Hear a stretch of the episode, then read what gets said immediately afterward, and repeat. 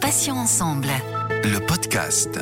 Bonjour à tous et à toutes et soyez les bienvenus. Céline avec vous sur Patients ensemble où vous le savez nous recevons des associations, des malades ou anciens malades des experts ou encore des professionnels de santé. Et aujourd'hui, je reçois Angélique Lecomte, la créatrice des monocyclettes. Ces vêtements asymétriques et cette lingerie modulable sont spécifiquement conçus pour les patientes touchées par un cancer du sein.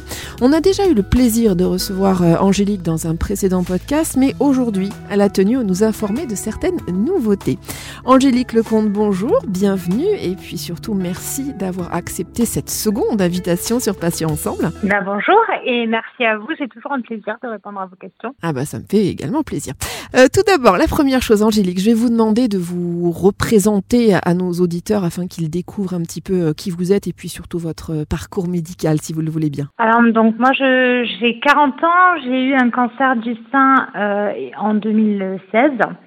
Et euh, j'ai été traitée par mastectomie et radiothérapie. Et suite à, à ce parcours de soins, euh, j'ai pris la décision de ne pas faire de reconstruction chirurgicale, euh, puisque je devais attendre deux ans avant de, de pouvoir commencer la reconstruction. Et voilà, j'ai pris la décision de finalement euh, ne pas y avoir recours.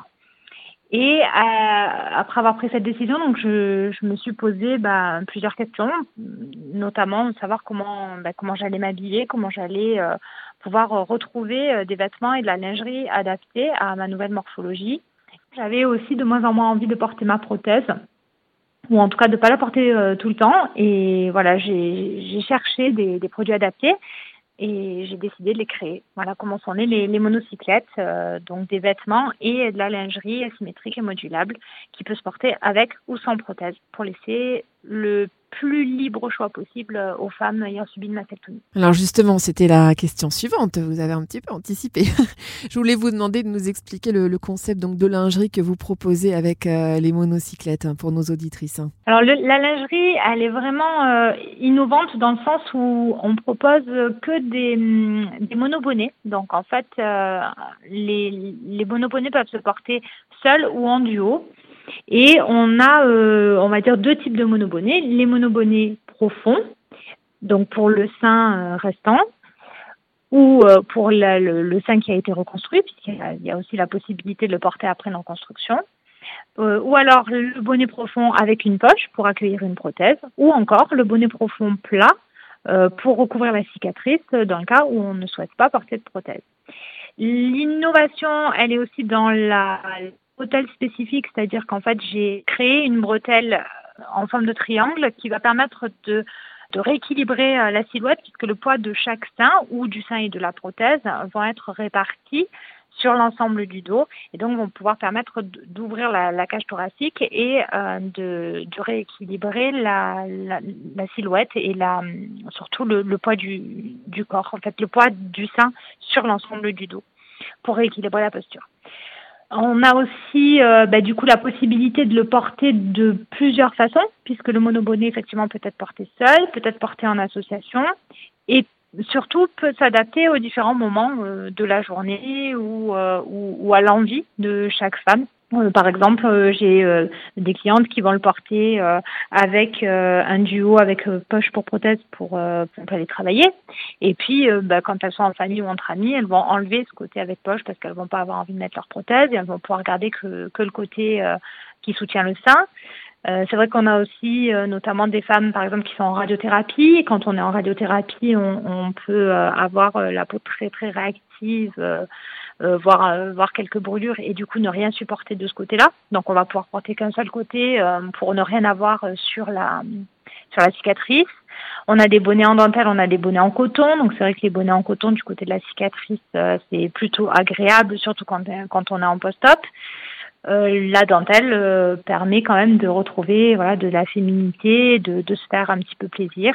Et puis tout est modulable, tout est mixable, tout est personnalisable. Donc après on peut faire les associations qu'on veut. Et euh, voilà, on a une liberté euh, infinie. Alors, autre nouveauté qui plaira euh, certainement aux patientes concernées, Angélique, vous avez créé un site avec un configurateur et un simulateur de taille. Euh, là encore, est-ce que vous pouvez nous expliquer le concept? En fait, on a envie de savoir comment ça marche. Absolument. En fait, ce que je me suis rendu compte, c'est que c'était quand même très difficile en post-mastectomie de bah, déjà de savoir sa taille et, de trouver le, le, modèle qui était adapté parce que bah, c'est vrai que quand on se retrouve avec plus qu'un seul sein, quand on a des traitements qui nous ont fait prendre ou perdre du poids, on est un petit peu perdu. En fait, on ne sait plus vraiment à quelle taille on correspond et, qu'est-ce qu'on doit choisir. Et hum, j'avais envie d'accompagner au maximum euh, les patientes dans ce choix. Donc, j'ai mis en place un configurateur un simulateur. Alors, deux choses différentes. Le configurateur, lui, il va permettre de trouver le modèle. C'est-à-dire qu'il va vous poser des questions. Il va vous demander euh, bah, quel type de mastectomie vous avez eu. Est-ce qu'il vous reste un sein? Est-ce que vous avez une double mastectomie? Est-ce que vous avez commencé une reconstruction et que vous avez deux seins? Est-ce que euh, vous avez vous portez une prothèse ou est-ce que vous n'en portez pas? Voilà, il va vous aiguiller en fait et euh, à la fin du petit questionnaire, il va vous proposer les modèles qui sont adaptés à la façon dont vous voulez porter votre soutien-gorge. Et euh, sur une autre, un autre onglet, vous avez le simulateur de taille. Donc le simulateur de taille, en fait, il va vous permettre de prendre votre, vos mesures sous euh, la poitrine et vos mesures euh, au niveau du mamelon.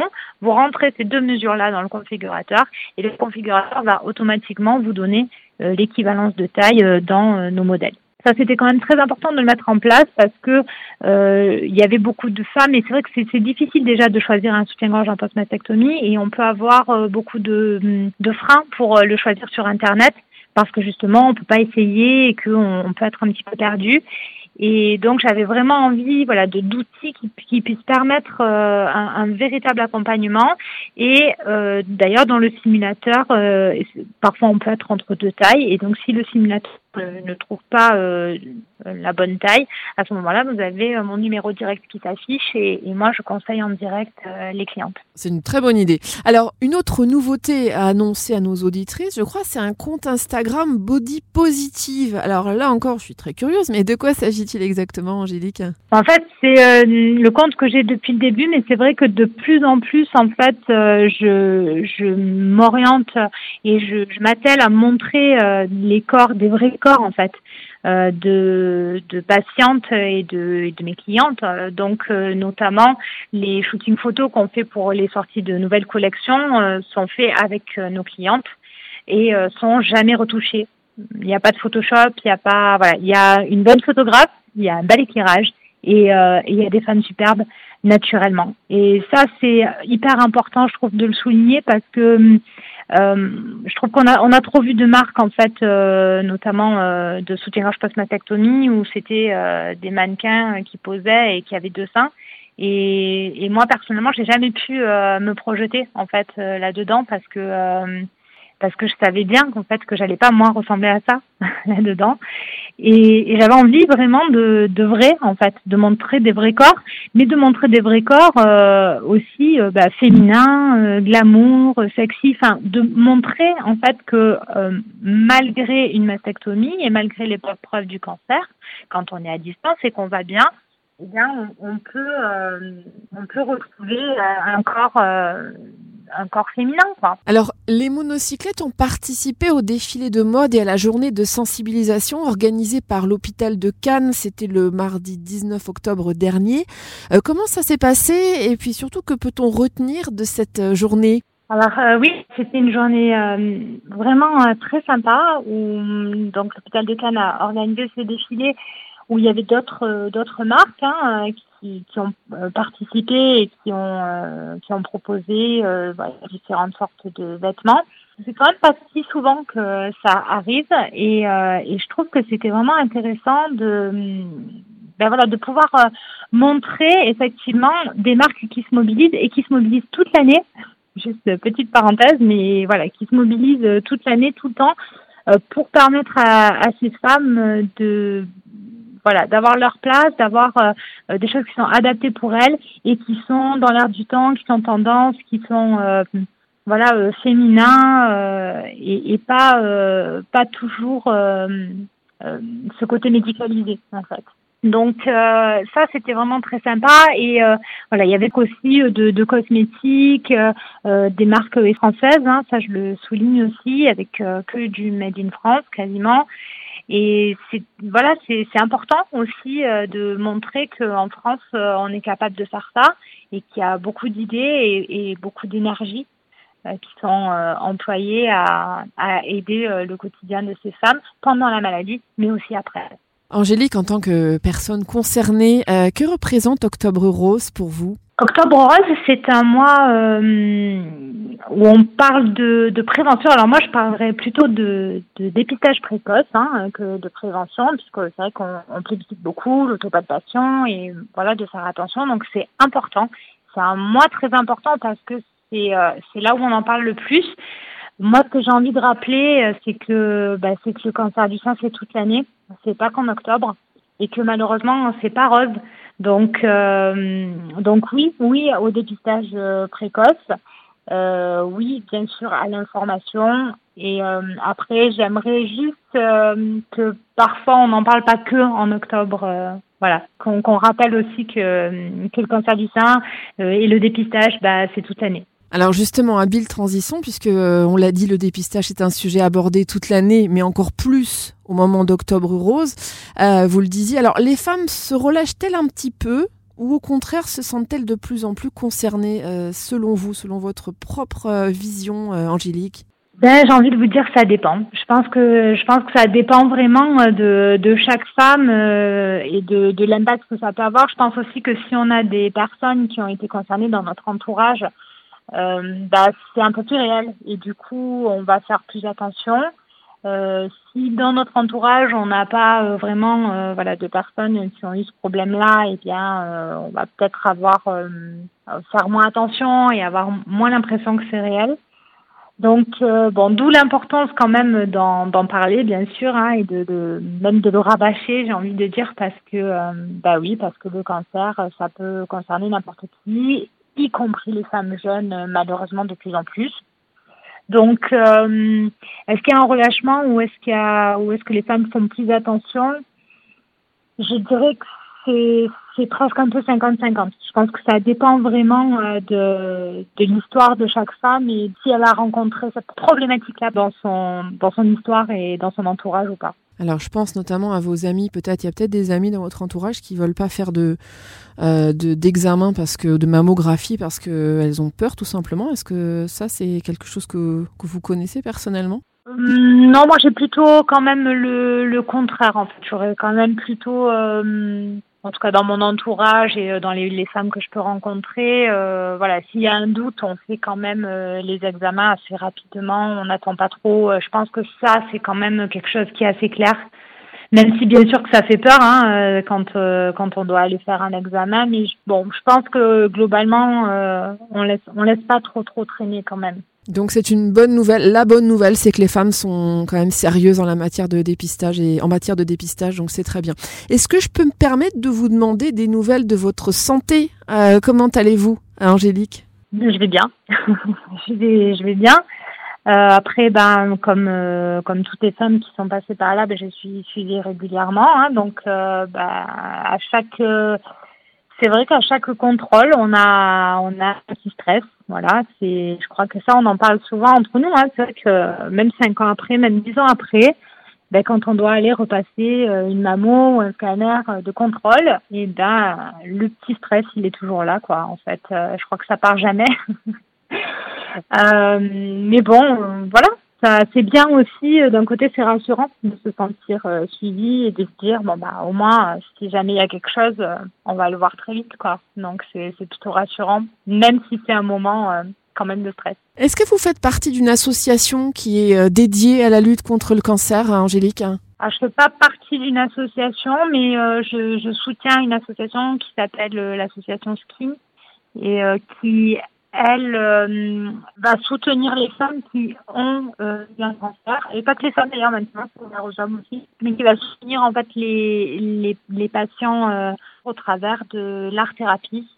Et voilà, c'est un projet que j'aime beaucoup parce que c'est vrai qu'on, encore une fois, on parle beaucoup de, de, dépistage, on parle beaucoup de, de prévention, on parle peu de, de l'après-cancer en fait. Et je trouve que c'est hyper important aussi de soutenir et d'accompagner euh, les gens dans l'après parce que en fait pendant un cancer on est très entouré on est euh, on est très entouré ne serait-ce que par le corps médical. Euh, mais après le cancer on est souvent un peu livré à soi-même et, et, il faut se reconstruire après tout ça et c'est difficile. Et c'est souvent là où on a le moins de soutien en fait. Et donc bah, les monocyclettes c'est un peu ça aussi. C'est un peu le soutien dans l'après en fait. C'est comment je me reconstruis euh, comment je, je, trouve des choses adaptées et comment j'arrive à avancer avec euh, avec cette épreuve. Et, et voilà, l'association Skin, elle est un petit peu dans cette veine-là aussi, c'est-à-dire bon bah c'est arrivé, c'est une épreuve de ma vie, voilà, et maintenant je, je fais quoi avec ça? Et comment j'avance et comment je me reconstruis et, et voilà comment je, je trouve euh, un nouveau chemin de vie après ça et c'est important. Alors pour conclure, euh, quel message vous avez envie de faire passer aujourd'hui aux malades et aux non malades d'ailleurs a ceux qui sont en train de traverser l'épreuve de la maladie, j'ai envie de leur dire euh, courage. Courage parce que vous êtes en train de vivre quelque chose de difficile, mais c'est qu'une partie de l'histoire, c'est pas toute l'histoire. Donc euh, il y aura un après et, euh, et gardez le cap.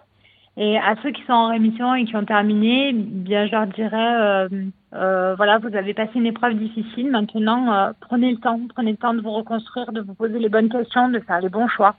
Euh, voilà, c'est un moment hyper important où, où en général on, on, réoriente pas mal sa vie. Donc euh, prenez le temps et, et, et choisissez ce qui est bon pour vous.